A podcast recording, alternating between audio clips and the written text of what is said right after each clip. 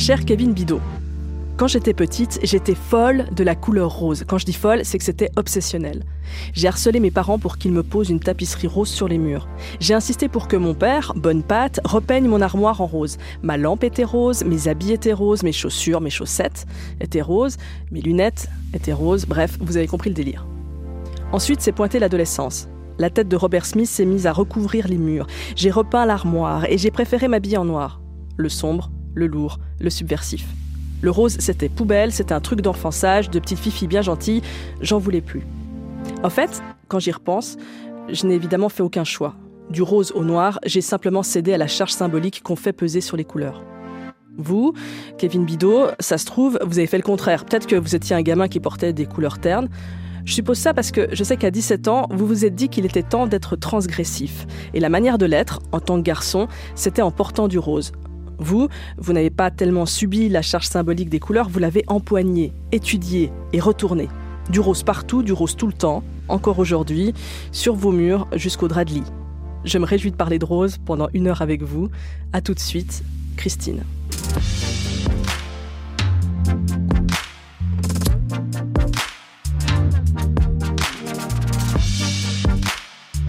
Question genre.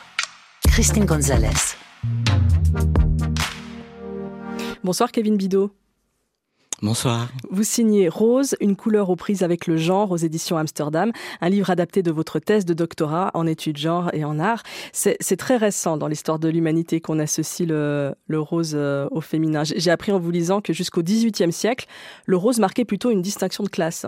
C'est même encore pire que ça, c'est jusqu'au XVIIIe siècle, le rose n'existait pas en tant que concept on n'avait pas cette idée euh, d'une couleur rose euh, qui n'était qu'un euh, qu'un rouge clair finalement. Et, donc oui, jusqu'au à partir du XVIIIe siècle, ça devient vraiment un concept de couleur. Et son emploi se fait vraiment pour distinguer bah, ce qui va relever de l'aristocratie, les seuls à pouvoir se payer des textiles teints en rose, bah, du reste de la plèbe qui, elle, n'y avait pas droit. Donc la couleur des riches portée autant par les hommes que par les femmes. Dans la peinture, on retrouve des représentations d'hommes et de femmes en rose. Et puis dans les, dans les textiles, on en trouve aussi euh, euh, autant des robes que des, euh, que des costumes masculins. Alors, pour les gens qui nous écoutent, tapez sur votre moteur de recherche Henri IV en armure rose et, et vous serez étonné, un portrait de 1606 du roi de France. Là, c'est un souverain triomphant, tout de rose vêtu. Elle est super belle, cette peinture. Oui, elle est très belle. Mais là, du coup, comme on est au XVIIe, euh, Henri IV pour le, peuple de l'époque, est habillé en rouge. Euh, c'est un rouge clair, donc du coup c'est le rouge du sang, du pouvoir et du feu, enfin celui de la guerre, celui de Mars, donc euh, le dieu de la guerre. Et puis la Révolution française a balayé euh, tout ce qui est lié à l'aristocratie.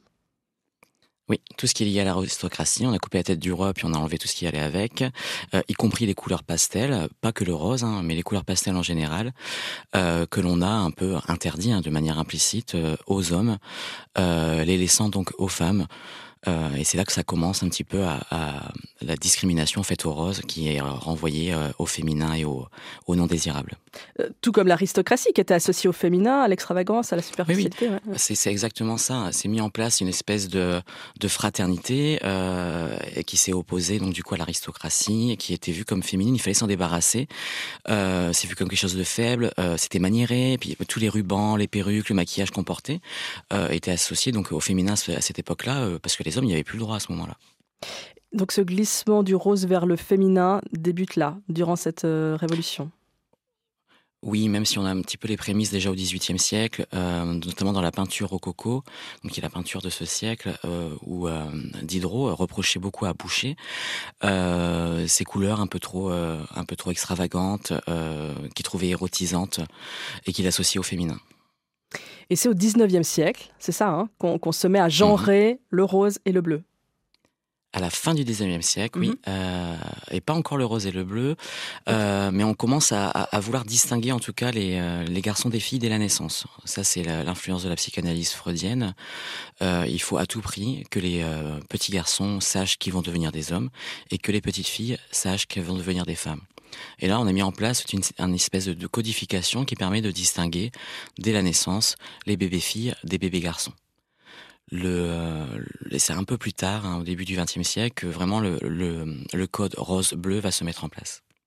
Et donc c'est dans les années 70, c'est ça que le marketing de masse s'empare aussi de cette, cette, idée, de ce concept et consolide l'association rose-fille, bleu-garçon.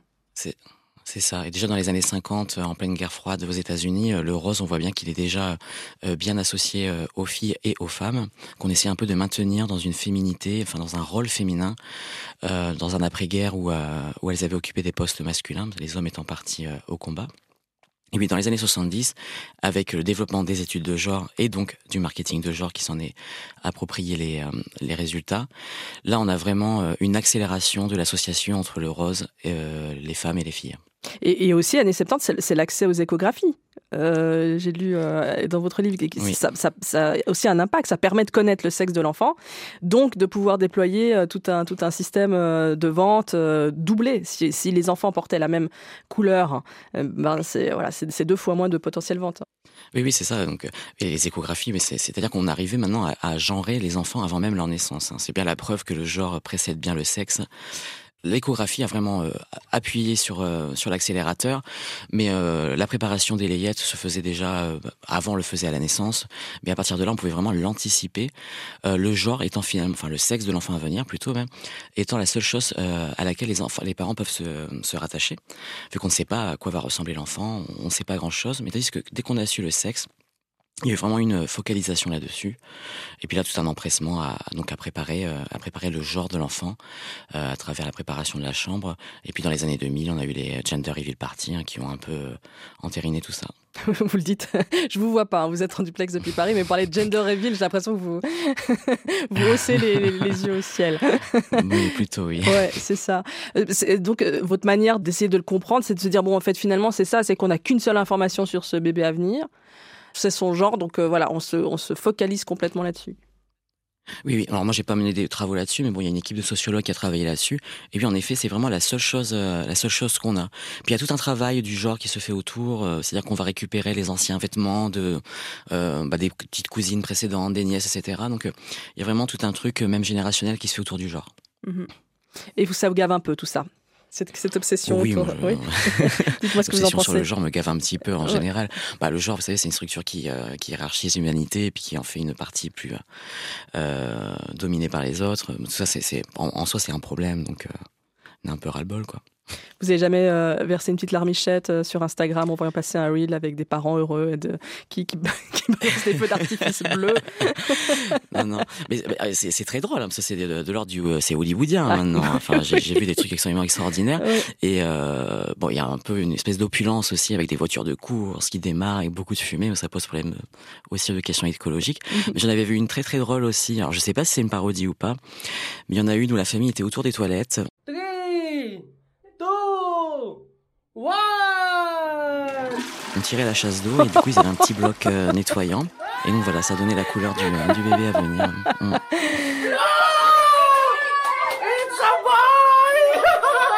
Bon, il y, a aussi l'apparition des, des, poupées Barbie, qui ont, qui ont aussi leur rôle à jouer dans, dans l'idée que le rose, c'est pour les filles.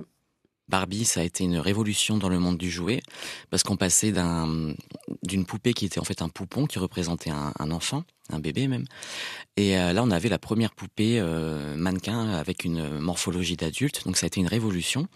Donc euh, grand succès pour bah, nouveauté, grand succès. Et comme Barbie a été associée au rose dès le départ, même si elle n'était pas habillée en rose dans sa première version, mais en tout cas l'identité graphique qu'on a mis autour était, était complètement rose. Elle s'est vendue à des milliards d'exemplaires et donc elle a participé à la propagation du rose et à, son stéréotype féminin associé, hein, qui est celle de celui de, la femme américaine, blanche, bien proportionnée, euh, plutôt riche, hein, un camping-car, faut pas l'oublier, sans travailler. Euh, ça a participé donc à la propagation de cette symbolique euh, autour du globe, hein, complètement. Et ce qui est troublant, c'est que le bleu, il n'est pas si viscéralement associé au masculin que le rose ne l'est au féminin. Oui, cette euh, opposition euh, rose pour les filles, pour les garçons, elle, existe, hein, mais elle est valable euh, principalement que pour l'enfance. il suffit de regarder autour de soi, hein, en Europe de l'Ouest, on le voit bien, si on regarde dans la rue, des femmes qui portent un jean qui est de couleur bleue, ça, ça va pas choquer, on trouve, il y a rien de transgressif là-dedans. Puis porter un t-shirt bleu quand on est une femme, c'est pas transgressif non plus. Donc c'est vraiment une, une, dichotomie qui s'opère seulement dans l'enfance, et en particulier dans le monde bah, soit de la layette, soit celui du jouet. Autrement dit, le rose euh, démasculinise les, les, hommes, mais le bleu ne déféminise pas les femmes. C'est ça. Et l'opposition, elle se fait plus dans rose pour les filles et rose pas pour les garçons. Oui, c'est ça. Et puis le rose est romantisé. La vie en rose, comme le chante Edith Piaf, c'est une, vie où l'amour est au centre, comme une princesse Disney dans la, dans la robe rose qui attend le prince charmant. Le rose annonce le bonheur, le rose annonce la tendresse, le romantisme, le rêve. Oui, c'est ça. Et euh, on l'associe aussi au conte de fées, etc. Et donc, c'est encore une fois une vision qui est euh, féminine parce qu'on va penser les femmes euh, davantage dans cette position passive, d'attente de l'amour, qu'on s'occupe d'elles. Et donc, Edith Piaf, elle a clairement entériné ce, fantasme d'une vie en rose, une vie en rose qui n'existe finalement que, ben, dans cette chanson, dans, dans les séries américaines, ou même françaises maintenant. C'est complètement fiction. Hein.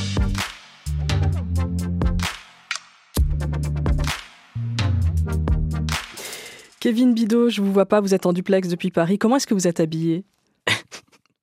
Euh, J'ai un t-shirt avec des pétales de rose en imprimé euh, dessus, un pantalon avec euh, avec des fleurs dessus, des roses, mais quelques quelques-unes qui sont violettes et jaunes aussi. Euh, une paire de Doc Martens rose. Ah. Euh, voilà, puis je suis arrivé avec un pull rose et une veste rose avec des petits pins roses dessus. et vos cheveux, évidemment. Et ils sont roses, évidemment. La calvitie n'est pas encore arrivée. vous avez entamé, il y a près de 15 ans, une transformation de votre mode de vie que vous appelez euh, monochromatisme. Vous avez intégré le rose partout dans votre vie. Oui, oui, c'est ça. Il est absolument partout. En tout cas, j'essaye de le faire au, maximum. Donc, euh, mon appartement est repeint en rose entièrement. La vaisselle est rose, la literie est rose, euh, les accessoires électroniques sont roses. Euh, je peine encore avec l'électroménager, donc il va falloir que je ah passe à la customisation. bah, c'est plus difficile et en tout cas plus cher. Je suis dans la recherche en France, il faut pas l'oublier. les vêtements sont roses, bien sûr. Donc, les cheveux roses. la grande majorité de mes tatouages sont roses aussi. Donc, c'est vraiment ancré, hein, littéralement en moi. Tous vos, tous vos amis vous, vous offrent euh, des cadeaux roses, j'imagine aussi. Oui, c'est très facile du coup de, choisir des cadeaux vu qu'on élimine déjà beaucoup de choses si on se restreint à la couleur rose. Quand est-ce que ça a commencé alors? 17-18 ans, donc j'étais en terminale, euh, juste avant le baccalauréat, et euh, euh, premiers émois amoureux, premiers émois sexuels avec un homme, euh, Nicolas, si tu nous écoutes, coucou. euh, et dans sa garde-robe, enfin, Nicolas s'habille de manière très lambda, et dans sa garde-robe, il avait une chemise qui était rose, même pas un rose flashy, un rose un peu violacé. Euh, et je l'ai jamais vu, euh, j'ai jamais vu avec. Et puis, du coup, je lui ai demandé, mais pourquoi tu la mets pas? Euh, donc on était en 2010 aux alentours euh, dans une petite ville de province. Il me dit bah je l'aime bien mais quand je la mets euh, bah, ça fait parler. Donc ça fait parler, les gens disent ah c'est un PD. Voilà, il y a des suspicions d'homosexualité quand un homme porte du rose. Donc je lui ai demandé, je lui ai dit, bah, est-ce que je peux la porter? Donc j'étais dans ma vague euh, un peu post-gothique, hein, donc vous avez, bien eu ah, raison. Ah, j'ai eu raison alors, vous êtes passé du noir au rose. Colia clou, c'est ça exactement. euh, bon, j'ai gardé les goûts musicaux de l'époque, hein, toujours.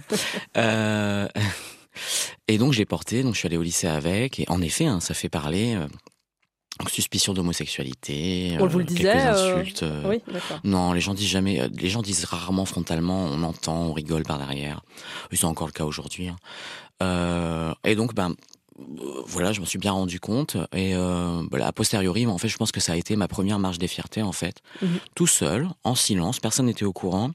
Mais je pense que c'était la première fois où j'ai pu revendiquer euh, une masculinité alternative, une sexualité alternative, euh, de manière silencieuse à travers cette chemise. C'est fou. Et ensuite, bah, je trouve ça fou comme une couleur peut prendre comme ça une forme d'activisme. Euh, oui, bon après c'est mon petit fantasme à moi, mais non, pas tant que ça, c'est politique. Non, non, si, si. Oui, ça reste politique, mais bon à l'époque je voyais pas la portée que ça avait vraiment, mais c'est vraiment, c'était moi vraiment dans mon sentiment personnel, j'ai fait ah ça, ça fait parler, ça fait chier les gens littéralement que ça sorte un peu de la norme. Parfait. Bah let's go, allons-y. Et, euh, et ensuite j'ai essayé de, de, répliquer ça, ce qui a été assez difficile à l'époque parce que les vêtements roses pour hommes ça, ça courait pas les rues. Et puis après, au fil des années, ça s'est un peu, un peu plus démocratisé, on va dire. Donc j'ai pu euh, un peu prendre, ça, ça s'est un peu amplifié de manière un peu plus accélérée. Mmh. Vous sentiez à l'époque, de manière euh, intuitive, quoi, que, que, porter du rose euh, serait associé à, l'homosexualité. 20 ans plus tard, vous êtes devenu un expert sur cette question. En quoi le rose, mmh, alors scientifiquement, intellectuellement, sociologiquement, en quoi le rose et l'homosexualité étaient-elles ou est-elle encore associées? Il y, a déjà l'association de l'homme homosexuel à, la féminité, euh, qui, qui se fait principalement. Donc il y, a la question de l'efféminement, euh, des attitudes qui sont en fait euh, absolument pas féminines, mais qu'on associe au féminin. Euh, il y a tous les stéréotypes autour des, goûts homosexuels qui seraient aussi des goûts féminins. Vous savez, on a tous entendu euh, ah, les homosexuels, vous avez vraiment un, très bon goût pour la mode. Mmh. Euh, ah, pour la décoration intérieure, il faut demander à un homosexuel. Mmh. Ils ont très, un très bon goût. Et puis, et surtout, je pense que c'est la, l'association se fait principalement par la sexualité. Euh, comme l'homosexualité masculine se pense comme euh, passant principalement par la sodomie, donc une sexualité qui est considérée comme passive, mmh. pénétrée, on l'associe au féminin, à la sexualité des femmes. Euh, oui, c'est ça, donc dominée. Je pense que c'est là que se fait principalement l'association entre homosexualité masculine et féminité. Et puis de là, bah, se partagent euh, tous les symboles hein, qui vont avec. Hein. Il y a ce, symbole aussi euh, de l'histoire euh, fort sombre, ce triangle rose nazi. Oui, et là c'est intéressant parce qu'en fait on n'a on a aucune preuve que le rose a été choisi euh, en rapport justement avec cette volonté d'humilier les hommes homosexuels en les associant au rose. D'autant plus qu'à l'époque, dès les années 30, en fait c'est le violet euh, qui était associé à, aux cultures homosexuelles, féminines comme masculines. Et on trouve, euh, on trouve cette association peut-être euh, auprès des homosexuels, euh, des, oui, des, des, hommes homosexuels prostitués, qu'on surnommait les rosa rote, donc les, les, roses vifs finalement, davantage que dans cette association absolue avec une homosexualité.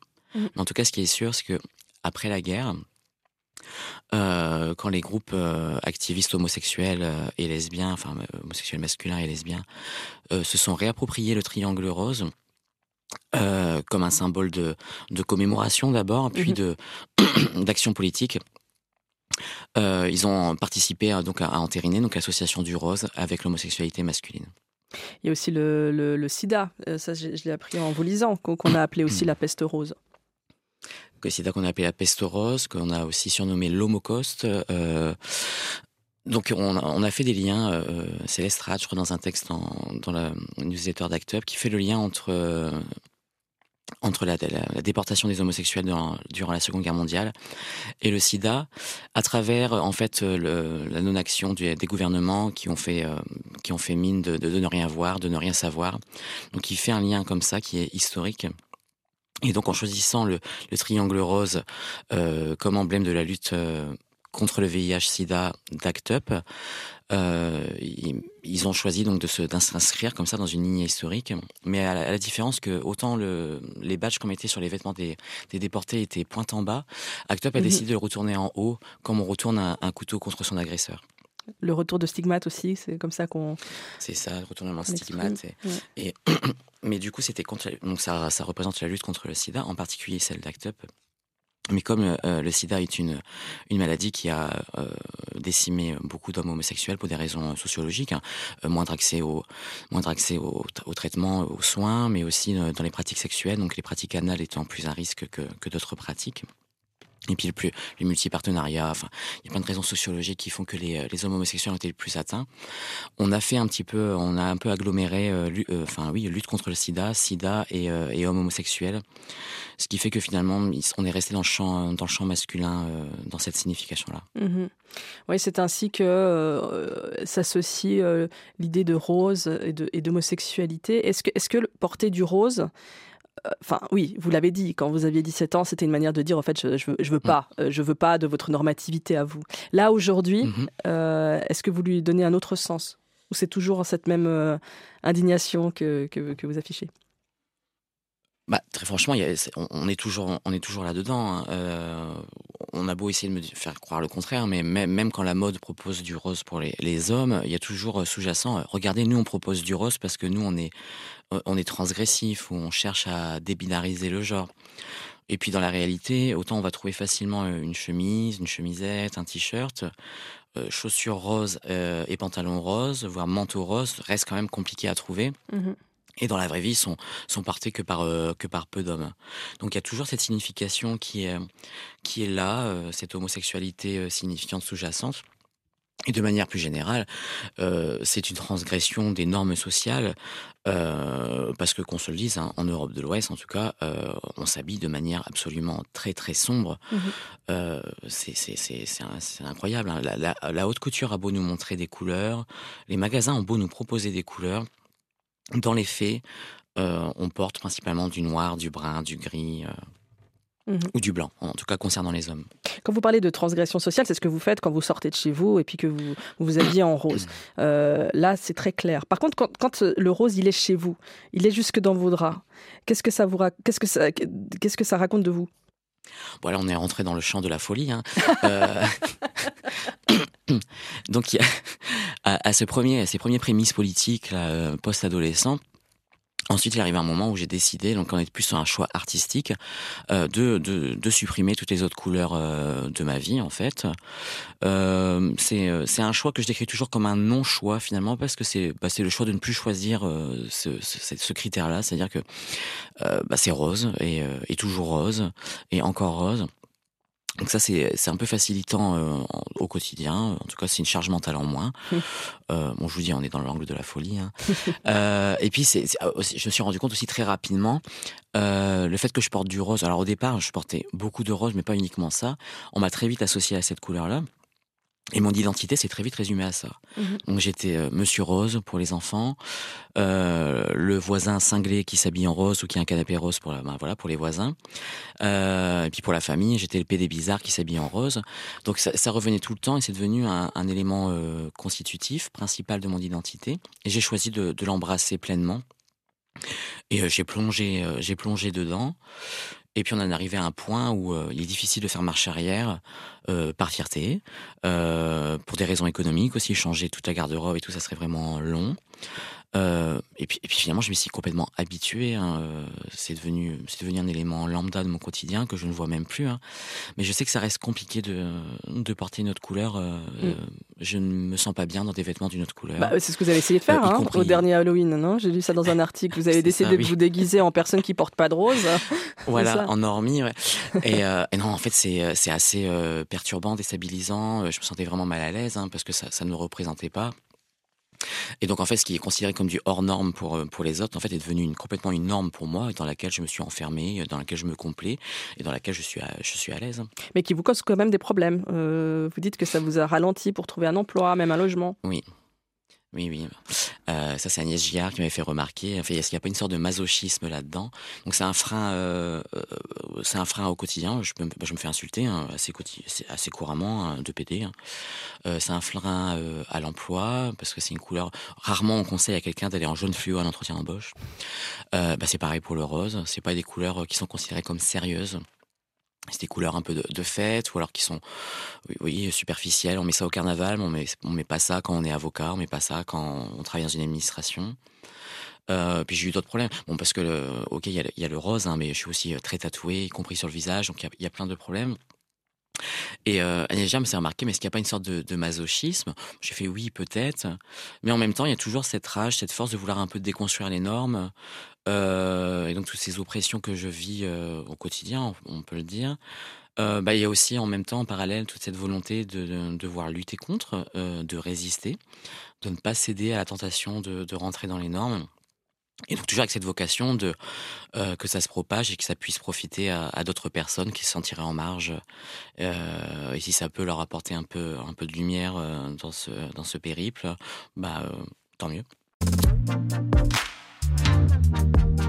Question genre avec euh, Kevin Bidot, chercheur en études euh, sur la couleur, en art contemporain et en études de genre. Il signe Rose, une couleur aux prises avec le genre aux éditions Amsterdam.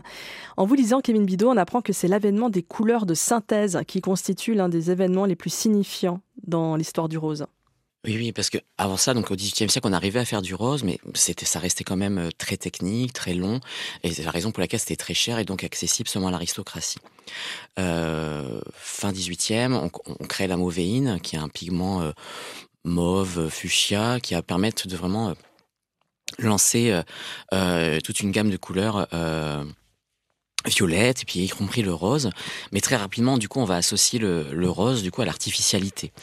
Surtout quand en suivant on va s'enchaîner à l'ère du plastique euh, où là aussi on va utiliser des couleurs euh, chatoyantes euh, pour le teindre dans la masse. Et donc on va avoir ce lien qui va se faire entre Plastique et rose, kitsch et rose, artificialité et rose. Et ça brille. On retrouve aussi. encore euh... plastique et rose. Oui, enfin, ouais. oui. Ça matche bien. Quelque chose de clinquant, qui est mais du coup qui est de l'ordre du superficiel euh, et de l'artificiel et qui renoue en fait finalement avec euh, avec bah, le rose féminin et qu'on associe aussi à l'artificialité et à la superficialité. Oui, puis il y a le noble et puis le, le plastique quoi. populaire et kitsch. Voilà, et puis ben, on n'a qu'à regarder l'enseigne Tati, euh, qui était une enseigne de, de discount. Euh, bah, le logo est rose. Hein. Euh, donc c'est vraiment c'est associé au cheap, vraiment au bon marché, le rose. Donc on revient à cette idée hyper classiste liée à l'aristocratie, mais inversée du coup. Mais inversée, mais c'est ça qui est drôle, c'est que c'était une couleur de riche et c'est devenu une couleur de pauvre.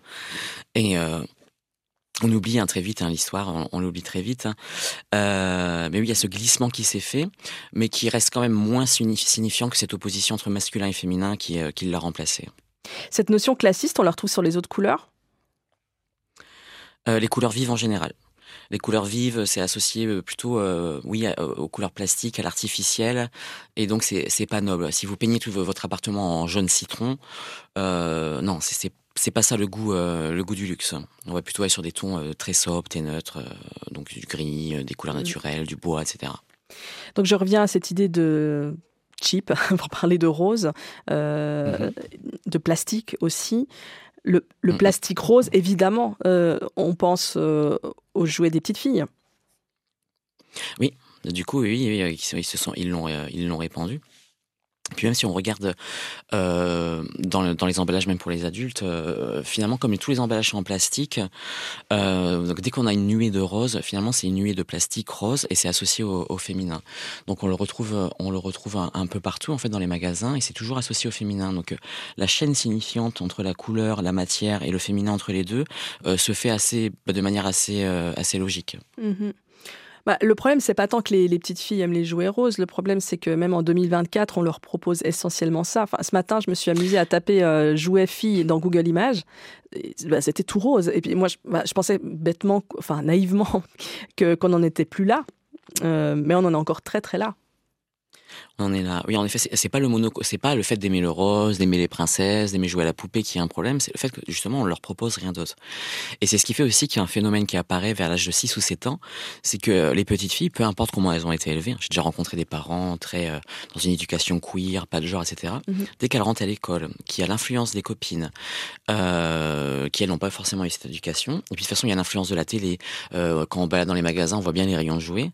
Il y a cette folie du rose qui apparaît vers l'âge de 6-7 ans, et euh, qui, qui, qui est impossible à, à, détruire autrement, parce que de toute façon, elles sont baignées dans cette image de, la petite fille girly, rose, euh, bah, qu'elles veulent plonger dedans, parce qu'elles veulent faire partie de ce groupe de filles. Hein. Euh, et donc, le, le problème, c'est vraiment que même si elles n'aiment pas les princesses, euh, et même si elles n'aiment pas le rose, elles vont être, pour la plupart, obligées d'embrasser d'embrasser cette couleur. Pour s'intégrer, évidemment, à la, aux normes sociétales et à, à, leurs potes, tout simplement. Ouais à leurs potes. Et puis c'est aussi une manière de s'opposer aux garçons aussi. Parce que la cour de récré, euh, c'est aussi très genré. Hein. Et donc c'est aussi une manière pour les filles de faire bloc ensemble. Euh, c'est un peu leur emblème. Hein. Euh, c'est leur couleur. Et donc il y a aussi ce phénomène d'intergroupe euh, entre garçons et filles. Ça permet de, de se différencier des garçons. Donc il y a cette idée, euh, pour euh, résumer, de rose qui peut être euh, plastique, superficielle, artificielle, un peu cheap, on l'a dit, et puis de manière contradictoire presque. On pense à la rose en tant que fleur, les fleurs c'est tout l'inverse, c'est la finesse, c'est la délicatesse, c'est même assez prestigieux. Enfin, ça, ça oppose cette idée artificielle plastique qu'on vient d'évoquer. Oui, oui. Bah, euh, et puis c'est très drôle parce que ça renvoie aussi à, à, à la double injonction qu'on pose euh, aux femmes. C'est-à-dire que les femmes sont féminines par nature, elles peuvent rien faire contre ça, c'est leur corps, elles sont faites pour enfanter, elles sont faites pour être plus faibles que les hommes. Et en même temps, on n'est pas une femme si on, ne s'accapare pas, enfin si on ne s'impose pas euh, toutes les contraintes culturelles qui vont être le vêtement, faut mettre le corset, faut mettre la jupe, faut mettre les talons, le maquillage, et, etc. Donc il y a cette opposition qui, qui, qui existe, hein, qui est présente et dans, dans la féminité et dans, dans cette couleur qu'on a en tout cas en histoire de l'art, on est d'accord pour dire qu'on n'a jamais réussi à, à, à, reproduire les tons euh, très délicats euh, qui sont ceux de la nature, euh, les roses de, les roses des fleurs notamment, euh, les roses d'un ciel, euh, les roses de la chair aussi quand elle est blanche. Il y a quelque chose d'insaisissable dans le rose et que quand on essaye de l'imiter, on tombe tout, très rapidement dans, dans le pastiche. Je savais pas. Intéressant. Mignonne, allons voir si la rose. euh, c'est passionnant de voir à quel point les couleurs sont chargées. Euh, donc, est-ce que ce serait euh, pareil pour le jaune ou le vert si on s'y penchait comme vous euh, durant des années? Bah, je... bon, le jaune et le vert, c'est des couleurs qui sont assez anciennes, donc on trouve beaucoup de choses. Par contre, ce que je sais, c'est ce qui est sûr, c'est qu'il n'y a aucune autre couleur que le rose qui est autant associée euh, à la question du genre. Il y en a, il y en a pas. Euh, les couleurs vives en général euh, et les couleurs pastel, en tout cas tout ce qui est pas noir, blanc, gris, brun, bleu foncé, ça c'est associé plutôt au masculin, au neutre, au classe supérieure, tout ça aujourd'hui. Et les couleurs vives, elles sont associées au féminin mais aucune, plus que le rose, n'est autant associée au féminin et, euh, et autant si peu associée, opposée au, masculin. C'est la seule. Mm. Et ce qui est plus intéressant encore, c'est qu'elle n'est pas si, euh, elle est pas si vieille. Elle fait partie de ces euh, demi-couleurs, comme les appelle Michel Pastoureau, euh, ces couleurs qui sont pas intéressantes parce qu'elles sont trop récentes dans l'histoire. Mm. Contrairement à un rouge qui est vraiment présent depuis l'Antiquité. C'est-à-dire qu'en en deux siècles et demi, le, le, rose a réussi à, à, vraiment symboliser plus que toutes les autres couleurs euh, le féminin. Et je pense que c'est aussi de toutes les couleurs celle qui arrive à, à, condenser le plus de symbolique opposé en elle. Oui. Euh, voilà, donc elle va de dans son histoire, elle a eu, elle était couleur des aristos, couleur des pauvres, euh, couleur des PD, couleur des femmes, euh, couleur naturelle, couleur artificielle. Donc il y a vraiment beaucoup de choses qui se passent euh, au sein du rose. Mais moi, je, je reste persuadé qu'il n'y en a pas, il n'y en a aucune autre qui, euh, sur, en tout cas sur ce terrain-là, euh, qui accumulerait autant de, autant de sources. Autre opposition euh, que vous n'avez pas de citer, c'est l'enfance et l'érotisme. Oui, et encore une fois, c'est une double injonction euh, euh, qu'on impose aux femmes, c'est-à-dire tu dois être sexy et puis plaire à ton ton mari ou tes ou tes amants, mais en même temps sois pas trop pute et reste un peu prude quand même. Mmh. Donc on a là, là aussi une espèce de jeu qui se joue, mais qui se fait dans la dans la nuance. Il y a les roses layettes pastel qu'on va associer beaucoup à l'enfance. Et de l'autre côté, on va avoir le rose Barbie avec euh, des petites teintes, euh, petites teintes violettes dedans, qui va être plus penché du côté de, de la sexualité. Et en fait, il faut réussir à naviguer là-dedans, parce que j'ai l'impression qu'il n'y a pas de juste milieu en fait. C'est ou soit trop euh, naïf, enfantin, c'est l'eau de rose, etc. Ou soit trop trop érotique. Et là, c'est des couleurs qu'on va retrouver dans les sex shops ou dans certains films. Mais comment le rose est-il devenu la couleur du désir? Euh, c'est une, histoire qui, est en lien aussi avec la race. Je pense c'est la, la couleur du corps nu en fait. Et la plupart des corps nus qui ont été représentés euh, sont des corps blancs dans l'histoire de l'art. Et euh, le, le, rose va être employé pour euh, pour marquer des zones, pour attirer euh, l'œil sur des zones particulières. Euh, ça va être les lèvres, le sexe, les joues quand elles sont quand on rougit. le bout des doigts aussi qu'on a beaucoup représenté dans un peu rougissant. du coup, avec la peau blanche à côté par euh, effet de contraste simultané, ça donne du rose. Donc ça, ça joue beaucoup. Ça, c'est un premier point. Et un deuxième point, c'est euh, l'association euh, de la femme, de son sexe, à la rose, la fleur.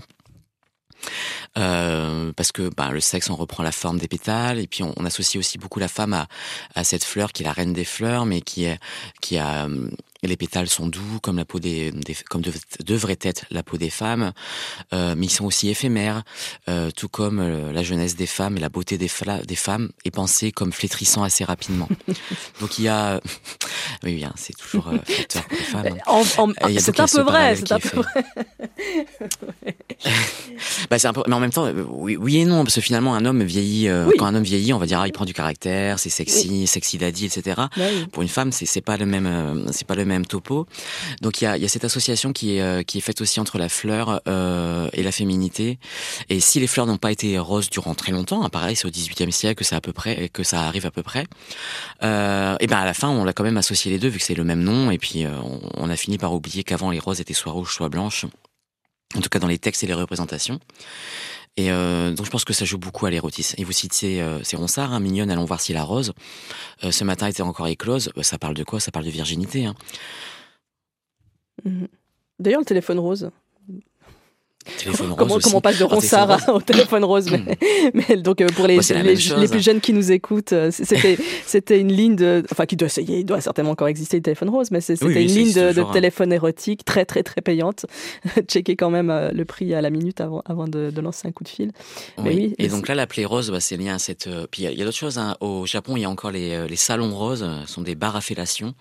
Euh, donc il y a vraiment cette association. Et puis si on regarde les, des affiches d'un salon de l'érotisme encore en 2024 Fort à parier qu'on ait beaucoup de roses aussi euh, euh, dans, le graphisme.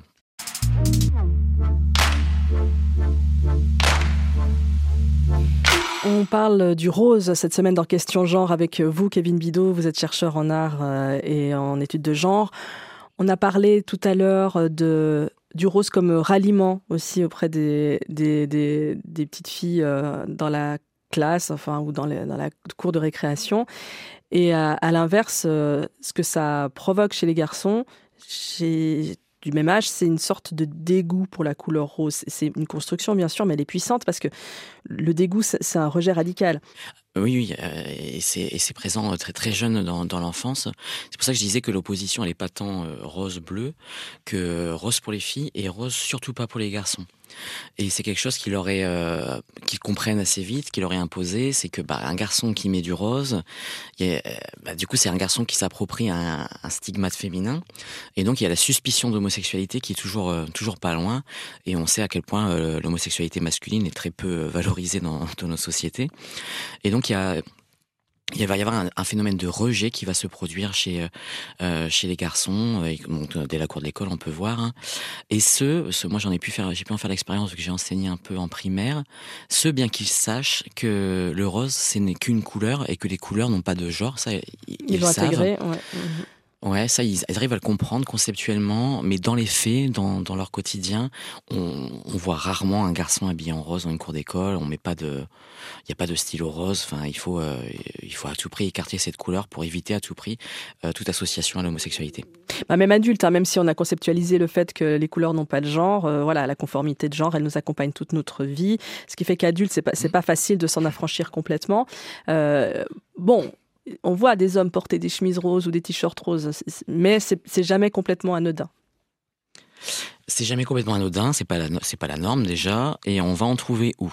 On va en trouver euh, dans dans les cadres sup, une petite chemise rose, euh, pas trop flashy, mhm. une cravate rose pour montrer un petit peu. Regardez, euh, je suis pas complètement ennuyeux, j'ai un peu d'exubérance, mais on est dans des classes qui sont euh, supérieures et qui donc sont moins soumises aux normes de genre. Elles sont capables de s'en émanciper vu qu'elles ne font pas masse. Elles ne font pas masse sociale. Ce sont un, un groupe, un agrégat d'individus différenciés qui ont leur propre originalité, leur propre personnalité. Dans les classes inférieures, on les pense toujours comme un espèce de gloubi-boulga où euh, les normes seraient partagées. Euh, et donc là, c'est un peu plus difficile. Autre cas, mhm. euh, les stars. Elvis Presley, on me sort souvent Elvis Presley, oui, s'habille en rose, oui, oui, s'habille en rose. Bon, c'est une star, c'est un peu facile. Les rappeurs. Euh, dans le glamour, les rappeurs aussi. Alors eux, c'est particulier vu qu'on peut aussi l'étendre, euh, même dans les classes les plus basses, euh, chez les personnes racisées.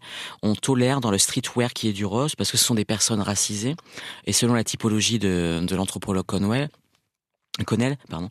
Euh, c'est des, des, masculinités euh, marginalisées, donc elles sont loin de l'hégémonie. Elles ne portent pas atteinte à, à, la masculinité comme norme.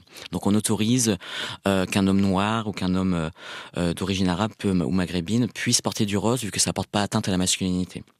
Bon, c'est quelque chose qui est classiste. Il y a le belge, il y a le belge très très blanc Romeo Elvis par exemple qui porte aussi du rose. Oui, qui porte du rose. Mais là, du coup, ça va être plutôt la norme de, bah de, la starification qui, mm qui va s'imposer la starification, c'est pareil, pour les, les rugbyman du coup français qui, qui, ont, qui ont un maillot rose Alors, en 2010. Les rugbyman, c'est un peu ouais, c'est un peu plus pervers, je pense, parce que Guazzani, demi-dieux. Euh...